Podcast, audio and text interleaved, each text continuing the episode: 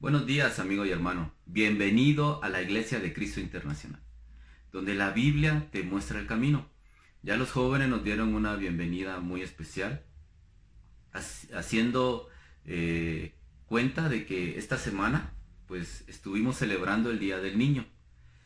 Y de verdad que felicidades a cada uno de los niños, a todos aquellos que son niños aún, ¿verdad? Que ese día algunos de nuestros hijos, pues, eh, sí se llaman niños, aunque todo el año no pero ese día quieren ser niños de nuevo, ¿verdad? Para poder ser celebrados. Pero también eh, Dios nos llama, ¿verdad? A mantener el corazón de un niño, a mantener la actitud de un niño frente a su palabra, frente a Él. Y también felicidades a ti, ¿verdad? Que tienes esa actitud de niño, esa actitud de, de humildad delante de los ojos de Dios, porque dice que de ellos es el reino de los cielos. Así que felicidades a cada uno. Ahí te muestro mi foto, mi foto de cuando era niño eh, ¿cómo puedes identificar que soy yo? ¿Cómo puedes saber de que no te estoy mintiendo? Bueno, pues mira bien, mira bien esa pancita que hay ahí. Esa pancita es eh, la que identifica que sí es real la foto, que soy yo, ¿verdad? Porque actualmente, gracias a Dios, aún mantengo esa pancita ahí. Así que esa es la prueba de que sí soy yo el de la foto. Así que feliz día del niño a todos y pues espero que eh, Dios los ayude a crecer, que los ayude también a, cada día buscar de Él. Cada niño, cada uno de nosotros necesita de Dios y espero que nosotros los adultos seamos el ejemplo que ellos necesitan para buscar de Dios. En este tiempo quiero pues eh, hacer como un repaso, ¿no? Como un recuento de lo que hemos estado aprendiendo en este año. De enero a, marzo estuvimos aprendiendo de los evangelios. ¿Te recuerdas? No sé si te recuerdas alguna clase que haya impactado, alguna escritura o algo que, que tú hayas dicho, no, esto me impactó tanto que voy a hacer estos cambios y hasta hoy día lo has llevado a cabo y eso es increíble, de verdad, gracias a Dios si, si fue así en tu vida, pero yo no quiero que te lo quedes ahí guardado, ¿por qué no lo compartes? Compártelo con nosotros por medio de las redes sociales. Ahí puedes compartir cómo Dios te transformó y cómo ese día, esa prédica, esa escritura pudo transformarte. ¿Sí? Así que eh, regresa a enero, febrero y marzo y recuerda que eh, escrituras, que prédicas pudieron impactar tu vida. Aún en ese tiempo todavía recibimos unas prédicas en el salón, ¿no? Porque fue a mediados de marzo que pues ya no nos pudimos reunir. Pero después, eh, abril, mayo y junio, estuvimos aprendiendo también sobre héroes de la fe. Ese fue un tiempo increíble, de verdad, y, y cómo Dios en medio de la crisis, ¿verdad? Eh, hizo que esos tres meses estuviéramos aprendiendo de hombres que también pasaron crisis, pero que al lado de Dios, pues la superaron. Y recuerda que hablamos de Noé, de Moisés, de Abraham, de Daniel, de muchos héroes, inclusive también heroínas, ¿verdad? Algunas heroínas que también nos compartieron. Piensa, ¿qué héroe fue el que más impactó tu vida? Y por qué. Compártelo también, queremos saber, queremos eh, retroalimentar, ¿verdad? Queremos recordar, queremos ayudarnos a recordar los unos a los otros y que eso no se haya echado en saco roto, sino que sea algo que nos pueda ir transformando.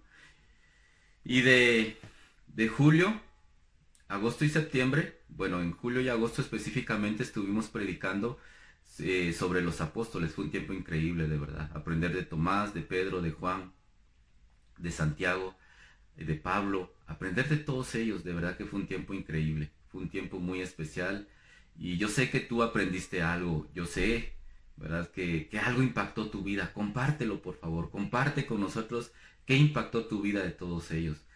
Ya tal vez ya dejaste ver a Tomás como el incrédulo, ¿no? Y tal vez ahora lo ves diferente, tal vez ya dejaste ver a Pedro como solo el traicionero, o a Judas solo como el que se ahorcó. Y piensa, Piensa qué aprendiste de cada uno de ellos y compártelo. Yo creo que va a ser bueno que en este tiempo eh, compartamos lo que hemos aprendido para poder refrescar esas enseñanzas y que no se queden en el olvido. Antes de presentarte el tema de este trimestre, que es el último, octubre, noviembre y diciembre del 2020, te pido que me acompañes a orar, por favor. Acompáñame a orar. Señor, te queremos agradecer por este tiempo, Gracias por tu amor, por la misericordia que nos tienes. Gracias porque eres fiel, porque tu amor, Señor, siempre está presente en nuestras vidas. Gracias por los niños, por nuestros hijos. Gracias también por todas aquellas personas adultas que tienen un corazón de niño dispuesto a perdonar fácilmente, humilde, para poder reconocer a la autoridad. Yo te pido, Señor, por favor, que tú nos permitas a cada uno de nosotros mantener el corazón que tú pides, ese corazón de niño. Y gracias, Padre, porque los niños nos enseñan mucho, pero también ayúdanos a hacer las guías que ellos necesitan. Por favor, bendice este tiempo, bendice el tema de este, de este trimestre, ayúdanos a profundizar, Dios, a, poder enseñar lo que tú quieres que enseñemos, a poder dar lo mejor de cada uno de nosotros en este tiempo y a honrarte con nuestras vidas. Gracias por las personas que están estudiando la Biblia. Te pido que les des el valor y la fortaleza para seguir. También gracias por aquellos, Dios, que eh, hoy se decidieron unirse a nuestra transmisión. Si es por primera vez, yo te pido que, tú les des, Señor, eh, la oportunidad de poder escucharte claramente. Por favor, que, ellos vean que tú eres el que va a hablar a sus vidas, a sus corazones. Y también gracias por la iglesia, gracias por estos 26 años, Dios. De verdad es increíble todo lo que hemos vivido. Y gracias por tu amor. Todo te lo oro en el nombre de Jesús. Amén. Bueno, eh, te decía de, de que hablamos de los apóstoles en julio y agosto porque septiembre fue un mes especial, fue el mes de nuestro aniversario. Y hablamos de las misiones, hablamos de los sueños, hablamos de crecer, pero también fue un tiempo especial porque vimos nuestra ofrenda especial. De verdad, a Dios sea la gloria por esas 12 veces. A Dios sea la gloria por siempre. Y de verdad, muchas gracias hermano por sacrificar y dar. Pero aún no hemos llegado. Aún falta el último sacrificio. Aún falta, como decían, ¿verdad? En, dicen en, en los deportes, el último pique. O sea, hay que echarle ganas, hay que correr con más ganas lo último para poder llegar a la meta.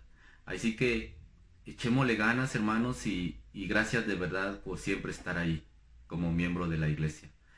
También eh, fue un tiempo increíble donde pues, eh, algunos no conocíamos a los misioneros, a los que vinieron y ellos compartieron con nosotros y fue un tiempo muy especial, de verdad, gracias a Dios y gracias a todos los hermanos que participaron en ese tiempo de, aniversario en ese mes de septiembre. De verdad, muchas gracias por todo el servicio que hacen.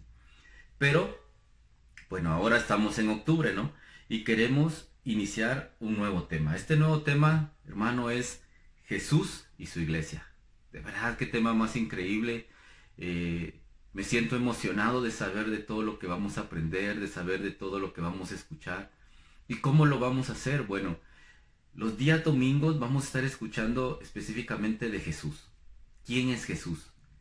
¿Quién es Jesús? ¿Quién es el Hijo de Dios? ¿Cómo era Jesús? ¿Cómo vivía?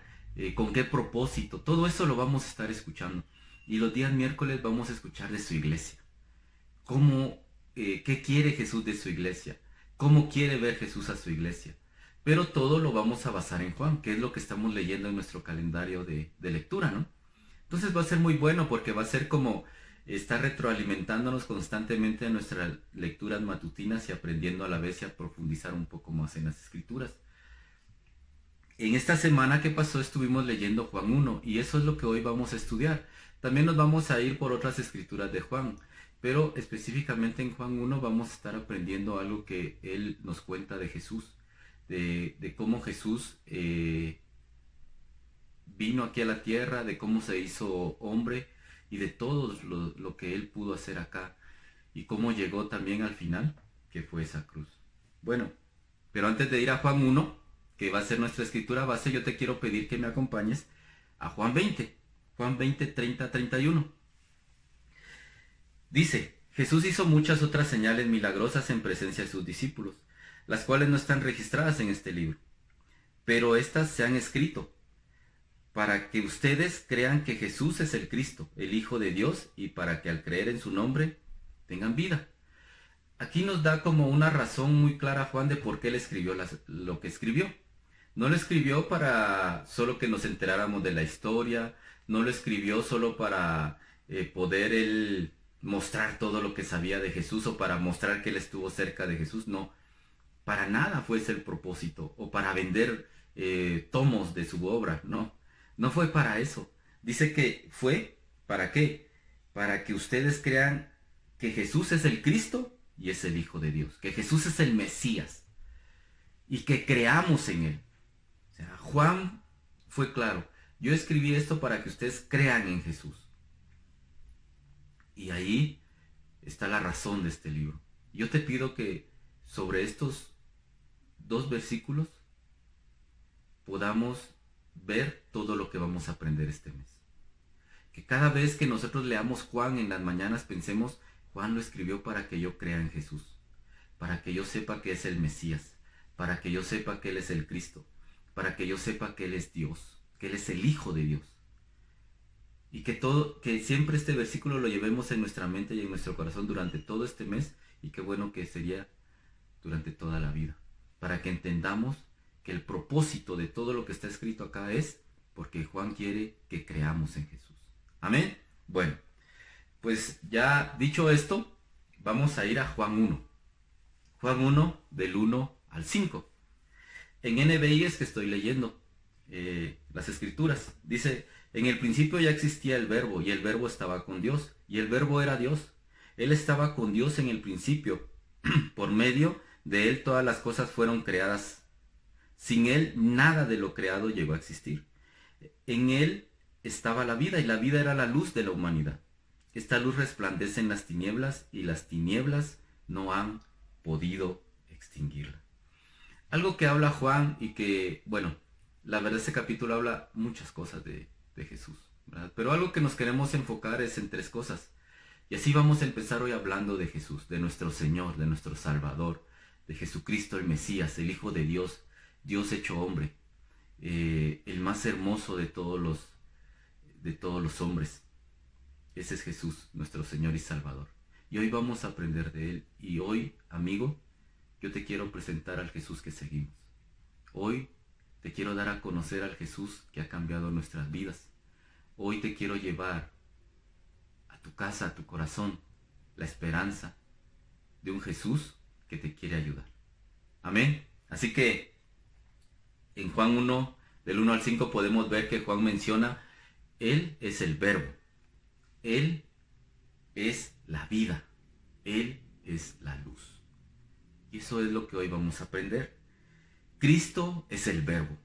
Bueno, en, la Dios habla hoy dice Cristo el que era la palabra, no menciona el verbo, sino que la palabra. Bueno, ¿y por qué? En el principio ya existía el verbo, dice Juan 1.1. En el principio ya existía el verbo. Traducido es logo, que quiere decir palabra. ¿verdad? Algo que Juan buscaba era que tanto eh, los griegos como los judíos entendieran lo que él les quería decir. Y por eso utilizó este, este término logo, porque entendían es la palabra, ¿verdad? Es el verbo, es la palabra. O sea, la palabra estaba con Dios desde el principio. ¿Por qué? Porque todos ellos relacionaban todo con el Antiguo Testamento, ¿verdad? Y vemos acá en algunos eh, salmos, ¿no? El Salmo 33, 6 dice, por la palabra del Señor fueron creados los cielos y por el soplo de su boca las estrellas. El Salmo 107.20 dice, e, envió su palabra para sanarlos y así los rescató del sepulcro. El Salmo 119.89 dice, tu palabra, Señor, es eterna y está firme en los cielos. Prácticamente cuando leemos este salmo, entendemos mucho lo que Juan quiso decir. Cuando decía, Jesús es el verbo, ¿qué quiso decir? Quiso decir, por él fueron creadas todas las cosas. ¿Sí? Por la palabra el Señor creó todas las cosas. ¿Quién es la palabra? Es Cristo las estrellas, el soplo de vida. Todo fue creado con Cristo y por Cristo, que es la palabra, que es el verbo. Eso dice el Salmo 33. El Salmo 107, 20 dice, envió su palabra para sanarnos y los sanarlos y los rescató del sepulcro. O sea, así es, Jesús vino para sanar enfermos. Jesús vino para sanar nuestros corazones. Jesús vino para salvarnos de la muerte eterna y darnos vida eterna pero también dice que tu palabra es eterna. O sea, Juan quería hacerles entender a sus oyentes, bueno, a sus lectores, el Señor es eterno, Jesús es eterno y sigue firme a la derecha de Dios en el cielo. Él es eterno, Jesús no muere, Jesús no tiene principio ni fin, Jesús es Dios, es eterno. Y eso era lo que, lo que Juan, perdón, quería ayudar a entender a esta gente. ¿No? Que, el verbo era Jesús, que la palabra era Jesús y por lo tanto Jesús era Dios. Vamos a ver en Juan 1.14. Dice, y el verbo se hizo hombre y habitó entre nosotros, y hemos contemplado su gloria, la gloria que corresponde al Hijo unigénito del Padre, lleno de gracia y de verdad. Dice que el verbo se hizo hombre. El verbo se hizo hombre. Y es real. O sea, Jesús, Dios, se hizo hombre y habitó entre nosotros. Fíjate cómo es esto. En el Antiguo Testamento, Dios vivió, vivió con los hombres. En el Nuevo Testamento ya Dios vivió entre los hombres. Pero ahora, en este tiempo, Dios vive dentro del hombre. Pero antes tenía, antes para que, antes que, que Dios viviera dentro del hombre, tenía que vivir entre los hombres. Y ahora Jesús se había hecho hombre. Y ahora Jesús estaba allí para darnos un ejemplo, para mostrarnos la gloria, para contemplar, para que nosotros pudiéramos contemplar la gloria de Dios. Y Juan les decía, sí, claro, Jesús se hizo hombre, Dios se hizo hombre. ¿Por qué? Porque Dios por medio de Jesús quería mostrar su gloria, quería que nosotros viéramos su gloria, queríamos que, que nosotros viéramos a su Hijo, al unigénito, lleno de gracia. Por medio de Jesús, judíos, griegos, gentiles estaban recibiendo gracia y verdad. La gracia y la verdad. Algo que la ley en su momento por todo lo que los judíos hicieron, había perdido tal vez, había perdido eh, la verdad, se habían perdido, habían, se habían extraviado, habían hecho la verdad a un lado, habían perdido la gracia y se habían vuelto legalistas. Pero aquí Juan dice que el verbo se hizo hombre para mostrarnos que la gracia existía, para mostrarnos la verdad, para que contempláramos la gloria de Dios. Y amigo de verdad, esto no es un mito, no es una historia. Jesús vivió en la tierra. Jesús vivió entre los hombres para mostrarnos su gracia, esa gracia que tal vez hoy tú necesitas. Tal vez tú hoy estás necesitado de gracia. Tal vez sientes que has hecho cosas que nadie te puede perdonar y tienes miedo de confesar. Tal vez sientes temor de que Jesús no te perdone. Pero Jesús vino a la tierra para dar gracia. O tal vez andas extraviado en un montón de mentiras religiosas un montón de mentiras mundanas que, que te alejan cada día más de Dios, que te alejan cada día más de las personas que amas. Pero Cristo vino a la tierra a traer la verdad, porque Él es el verbo, Él es el logos, Él es la palabra. Y la palabra se hizo hombre, para mostrarte a ti, para mostrarme a mí la gloria de Dios. Amigo, Cristo vino a la tierra y se hizo hombre para mostrarnos que sí se puede vencer el mal, para mostrarnos que sí se puede hacer la voluntad de Dios, para mostrarnos que sí se puede vivir como Dios quiere, para mostrarnos que aunque seamos seres humanos de voluntad débil, si nos mantenemos cerca de Dios, si nos mantenemos orando, leyendo las escrituras, podemos ser diferentes. Y tú lo puedes ser diferente. ¿Sabes por qué tú puedes ser diferente? Porque yo soy diferente. Porque Cristo me cambió. El verbo la palabra me cambió. Porque ese verbo, porque esa palabra se hizo hombre y vino a la tierra a darnos el ejemplo para ser diferentes. Y no solo yo, muchas personas en la iglesia te pueden decir lo mismo, que han cambiado, que son diferentes, que han avanzado, que han progresado, y tú también lo puedes hacer. Pero tenemos que dejar las mentiras, tenemos que dejar de creer que Dios es como nosotros, que Jesús es como nosotros, que no tiene gracia, que no perdona. Jesús está lleno de gracia. El verbo se hizo hombre. La palabra se hizo hombre. Para mostrarte de que hay gracia y verdad para ti. Jesús es gracia, Jesús es verdad, Jesús es el verbo, Jesús es la palabra. Jesús es alguien que no es estático. Jesús no se quedó en el pasado. Este Jesús que te predico no es, ah, es que ese Jesús ya es antiguo, no, es verbo. Quiere decir que se mueve, está en movimiento constantemente, cambia, avanza. Jesús no está estático. Ese Jesús que ayudó a Pedro y que ayudó a Juan, que ayudó a Tomás, ese Jesús te puede ayudar a ti también hoy. Pero, ¿estás dispuesto a abandonar las mentiras y adoptar la verdad? ¿Estás dispuesto a tomar la gracia no para aprovecharte de ella? Que, bueno, es un decir porque la verdad de Dios nadie se puede aprovechar. Pero, ¿estás dispuesto a tomar la gracia con gratitud? Pues por eso Cristo se hizo hombre, para darte una oportunidad. El verbo hoy quiere moverse dentro de ti. El verbo hoy quiere revolucionar lo que está dentro de ti. El verbo hoy quiere cambiar lo que está dentro de ti. El verbo hoy te quiere cambiar tu manera de pensar, tu manera de actuar, tu manera de vivir. El verbo se hizo hombre. ¿Qué tal si la palabra? ¿Qué tal si el verbo no se queda solo plasmada o plasmado en esa Biblia que tienes en tu casa? ¿Qué tal si la abres? ¿Qué tal si le das vida poniéndolo en práctica? ¿Qué tal si lo vuelves verbo y no solo algo escrito? Que el verbo se haga hombre en ti también. Que la palabra de Dios se refleje en ti. Que tu vida muestre la gloria de Dios. Que tu vida muestre la gracia. Que tu vida muestre la verdad de Dios. Jesús se hizo hombre para que tú tuvieras una oportunidad. ¿La quieres aprovechar? Contáctanos. Contacta a la persona que te invitó a este servicio hoy. Y te vamos a enseñar, como un día nos enseñaron a nosotros, cómo hacer verbo, cómo que la palabra se vuelva viva en cada uno de nosotros.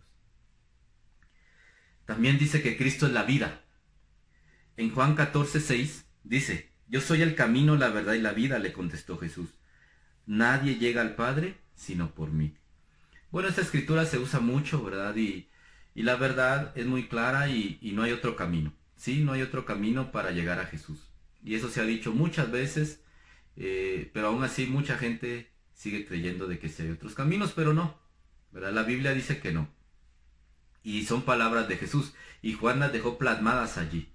¿Verdad? Porque él pensó que era importante que quedara ahí, porque definitivamente en ese tiempo también mucha gente creía que, que una estatua, que un árbol, que una piedra era el camino a Dios, ¿verdad? Y no, no, aquí Jesús expresaba de que solo Él es el camino al Padre. Pero algo que Jesús quiso decir, bueno, Tomás, si tú ves en el 13, Tomás le pregunta, ¿y cómo podemos ir? ¿Cómo ¿Dónde encontrar ese camino? ¿Cuál es el camino? ¿Cómo vamos a llegar si no nos dices cuál es el camino? Y Jesús les dice, yo soy el camino, la verdad y la vida. Prácticamente Jesús estaba diciendo, Cristo es la guía. Eso estaba diciendo, yo soy la guía, Cristo es la guía. Pero la guía para qué? Algo bien importante, amigo y hermano, es que pensemos, ¿quién necesita una guía? Aquel que está perdido. Aquel que no encuentra el camino. Y Jesús dijo, yo soy el camino. Pero para poder encontrar el camino debes de reconocer que estás perdido. ¿Cómo te sientes tú hoy, amigo, que hoy nos visitas? ¿Cómo te sientes? ¿Te sientes perdido? ¿Perdido en no saber qué decisiones tomar? ¿Perdido en no saber a dónde ir? ¿Con quién hablar? ¿Qué decir? ¿Qué hacer? ¿Cómo te sientes? ¿O te sientes que llevas un buen rumbo? Sientes que vas por el camino correcto. Te sientes cómodo en ese camino que vas. Eres feliz en ese camino que vas. Cristo es la guía para la vida, pero solo para aquellos que reconocen que están perdidos. Para los que no reconocen que están perdidos, no, porque no, no van a buscar una guía porque creen que el camino que llevan es el correcto. ¿Cómo puedo yo ver si el camino que llevo es el correcto o ando perdido. Bueno, pues piensa. Ve a las personas que están a tu alrededor. Mira a las personas que viven contigo. ¿Tú las haces feliz? ¿Se sienten felices de compartir la vida contigo? ¿O ya no quieren estar contigo? Tu jefe, ¿cómo te sientes? ¿Cómo se siente tu jefe contigo? ¿Cómo se siente de tu trabajo? ¿Cómo te siente de, de tu responsabilidad en el trabajo. ¿Cómo te ven tus hijos? ¿Cómo te ven tus padres? Abuelos, ¿cómo te ven tus nietos? ¿Te ven como un ejemplo a seguir o te ven como alguien eh, del cual no quieren estar cerca, del cual no quieren hablar mucho con él, del cual solo reciben daño? Si tú no reconoces hoy que tal vez andas perdido,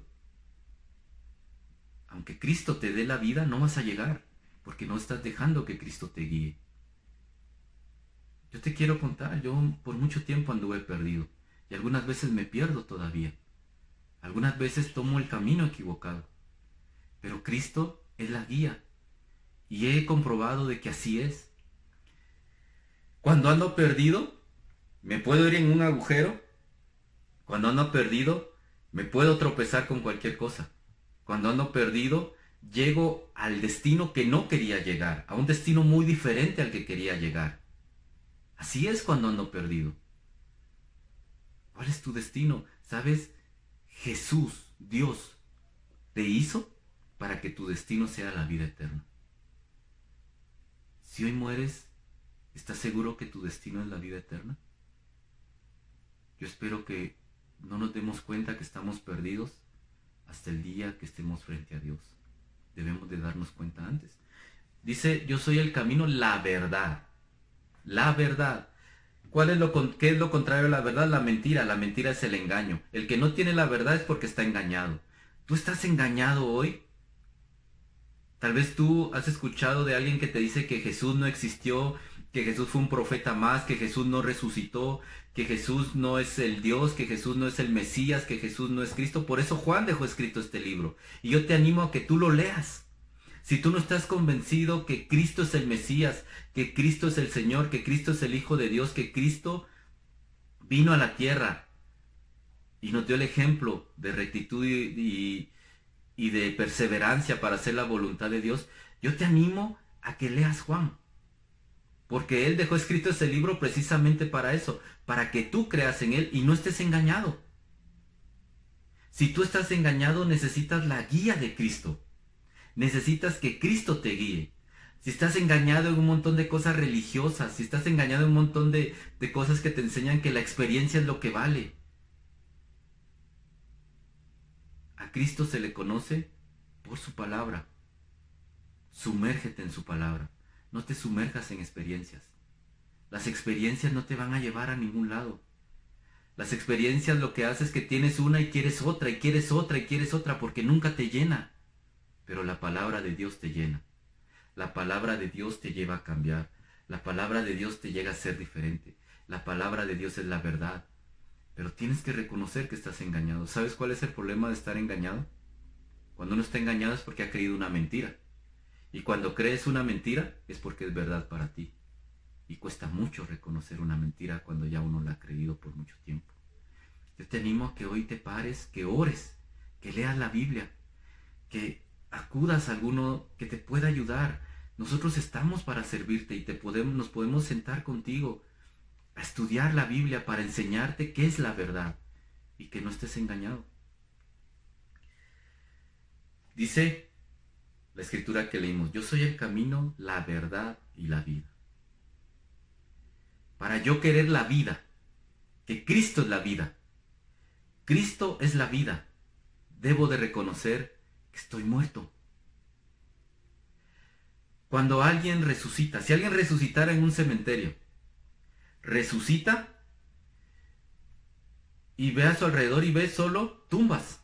Yo te apuesto que él no va a decir, ah, pero me gusta más vivir aquí entre los muertos, aquí me voy a quedar aunque esté vivo. No, no. Primero, siente temor, porque él está vivo.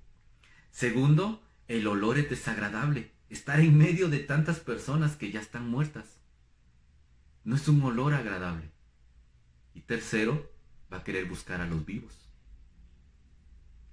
Para que tú recibas la vida que viene de Cristo, debes de reconocer que estás muerto.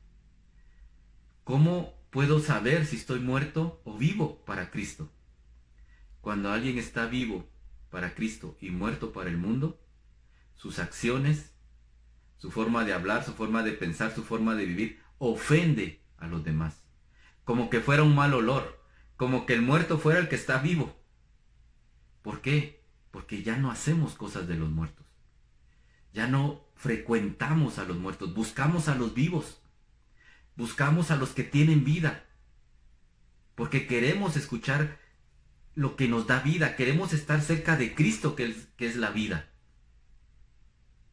Pero para eso debes de reconocer primero que estás perdido, que estás engañado, que estás muerto y vas a recibir la vida. Porque Cristo es la guía para la vida.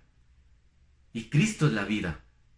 Y te quiere dar vida. Y no vida aquí, no solo la vida que ya te dio al nacer. Él quiere darte vida eterna. Él quiere darte una vida que honre su nombre. No solo una vida que te llene de, cosas materiales, que cubra cada necesidad y que tengas para dar a, a otros. Qué bueno que tienes para dar a otros. Pero Dios, el propósito por el cual Cristo te, te hizo, por el cual vino aquí a la tierra, es mucho más grande que ese. Es una vida eterna. Cristo te quiere dar la vida eterna. Pero si no reconoces que estás muerto, si te crees vivo, no la vas a poder recibir. No le preguntes a tu vecino. Lee la Biblia. Lee la Biblia. Y vas a ver si tus acciones son de una persona que está muerta espiritualmente o de una persona que está viva espiritualmente. Lee la Biblia y ve si tu forma de pensar es de una persona que está viva espiritualmente o de una persona que está muerta. Si tu forma de sentir, si tu forma de tratar a los demás es una forma que muestra que estás vivo espiritualmente por Cristo o no. No te estoy hablando si vas a una iglesia o no. No te estoy hablando si antes tomabas y ahora no. Te estoy hablando de una vida integral, de una vida íntegra, de un todo si tu vida en general, si cada área de tu vida en general muestra de que la guía en tu vida es Cristo, que estás vivo completamente, no por partes. No por partes, no puede ser que solo tengas vivo un brazo y la, y la otra parte del cuerpo no. Debes estar vivo todo. Cristo quiere dar vida a cada uno de nosotros. Pero debemos de reconocer que estamos muertos y dejar que Él nos guíe. También dice que Cristo es la luz. Cristo es la luz. Y Juan deja plasmado hoy esto acá. Y dice Jesús, yo soy la luz. Yo soy la luz. Y Juan quería que nosotros nos enteráramos. Juan quería que nosotros supiéramos que Jesús es la luz. Y él lo dejó ahí plasmado. Porque Juan quería que lo supiéramos. Bueno, tinieblas. ¿Con qué se puede comparar las tinieblas? Dice que el que sigue a Jesús no andará en tinieblas. ¿Qué es tinieblas? Bueno, las tinieblas se pueden relacionar con la ignorancia. La ignorancia. La ignorancia de no saber realmente quién es Jesús. La ignorancia de no saber realmente qué quiere Dios de mí, qué quiere Dios de mi vida, ¿Tú estás enterado de realmente qué quiere Dios de tu vida? Si no lo estás, lee tu Biblia. Empieza a leer Juan. Empieza a leer Juan, empieza a orar cada mañana y vas a ir conociendo lo que Dios quiere de tu vida y vas a dejar de ser ignorante y vas a empezar a ser un hombre, una mujer que honra a Dios. Dejemos la ignorancia a un lado. No te dejes llevar solo por lo que te predican. Ve tú y estudia las escrituras. Profundiza en las escrituras. Las tinieblas también es oscuridad. La oscuridad no te deja ver. No te deja ver por dónde vas. Puedes topar en un árbol, en un poste, te puedes ir en una zanja, en un pozo. No te vas a dar cuenta. La oscuridad da miedo. La oscuridad te da inseguridad. ¿Cómo te sientes tú hoy? Si hoy, amigo, hermano, tú dices que vives en la luz y yo digo que vivo en la luz, ¿Me siento seguro o inseguro? ¿Me siento con miedo o me siento con fe, con certeza? ¿Cómo me siento hoy? ¿Cómo siento hoy? ¿Siento que hay una luz que me alumbra? ¿O siento una oscuridad densa? ¿Cómo me siento hoy? También las tinieblas se pueden relacionar con la necedad. Con la necedad de que Dios me habla, me habla, me habla y me habla y yo no quiero hacer caso. Con la necedad de saber que debo de ir a Cristo, con la necesidad de saber que solo Cristo es el camino y yo quiero buscarlo en otro lado. ¿Qué tanto yo hoy estoy entendiendo de que Cristo es el camino, la verdad y la vida, y nadie más? Que Cristo es el verbo que se hizo hombre. Que Cristo es la verdad, en Él no hay mentira. Que Cristo me da la vida, la vida eterna. Y que Cristo es la luz, que puede alumbrar en esa oscuridad que hoy estoy viviendo. Esa oscuridad que no me deja tomar buenas decisiones. Esa oscuridad que cada vez que tomo una decisión me hundo y me hundo más y daño más a las personas que están a mi lado. Pero también la necedad de no querer recibir el llamado. De no querer atender al llamado que Cristo está haciendo a mi vida. Y hoy puede ser un llamado más, amigo. ¿Qué vas a hacer con ese llamado? ¿Vas a seguir viviendo en tinieblas? o vas a dejar que la luz que es Jesús alumbre tu vida? La luz, cuando llega la luz, nos damos cuenta realmente quiénes somos. Ya no hay nada que esconder, hay libertad. Ya no hay nada que temer porque hay claridad. Ese es Cristo. Y eso quiere hacer Cristo en tu vida. Darte claridad, darte seguridad, dar esa luz que necesitas para caminar sin miedo, él quiere ser esa luz en tu vida.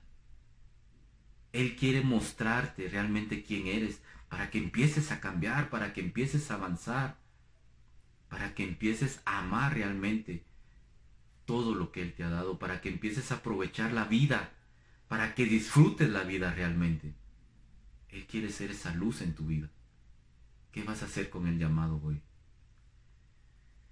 Y para terminar, en Juan 1.29 dice, al día siguiente Juan vio a Jesús que se acercaba a él y dijo, aquí tienen al Cordero de Dios que quita el pecado del mundo. Cristo es el Cordero. Cristo es el Cordero. Él es el Cordero de Dios. Y eso me impactó mucho.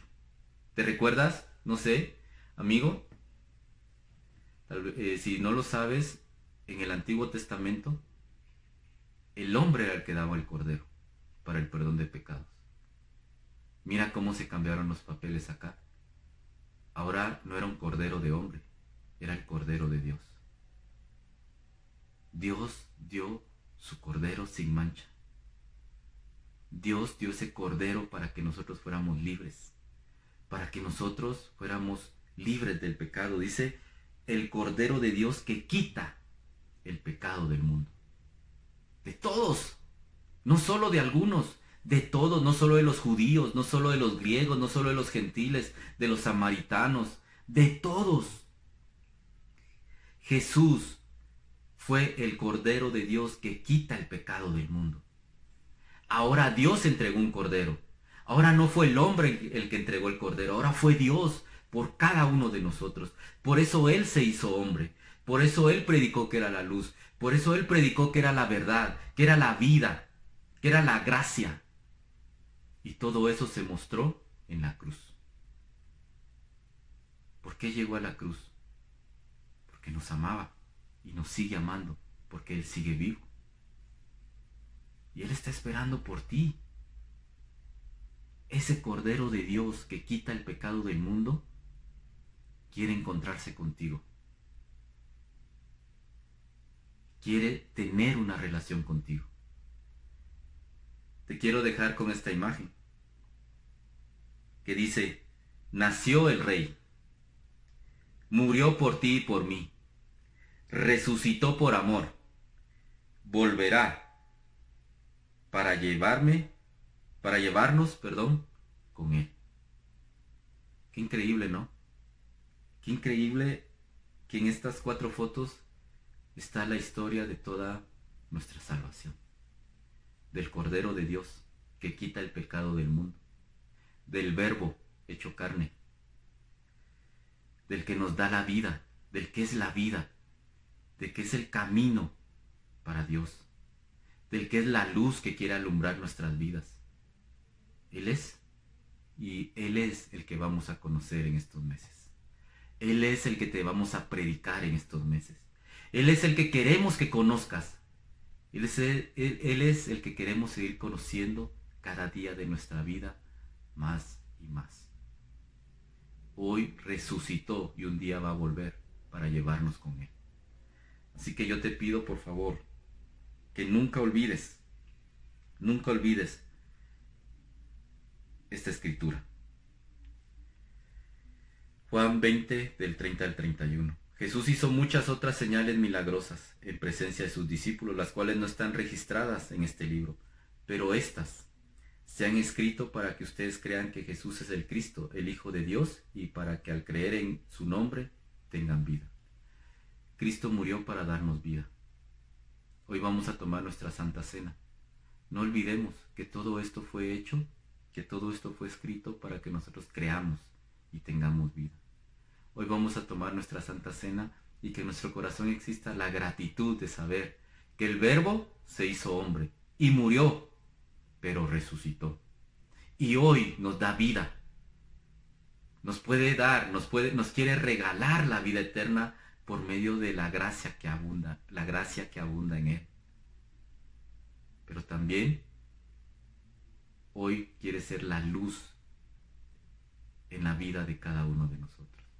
Acompáñame a orar, por favor. Señor, te queremos agradecer por este tiempo.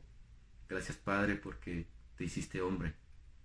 Porque ahora no dejaste que nosotros diéramos el cordero para el perdón de los pecados, sino que lo diste tú. Y ese cordero sí quita el pecado de todo el mundo. Para siempre. Gracias de verdad por ese sacrificio tan maravilloso que hiciste.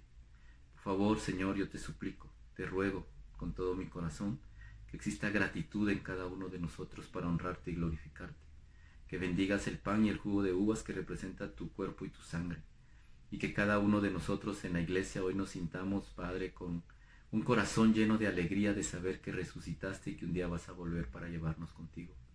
Muchas gracias por ser nuestro papá, nuestro hermano mayor, nuestra guía, nuestra esperanza, la vida eterna, la luz, el verbo hecho carne. A ti sea el honor y la gloria por siempre y te lo oramos en Jesús. Amén.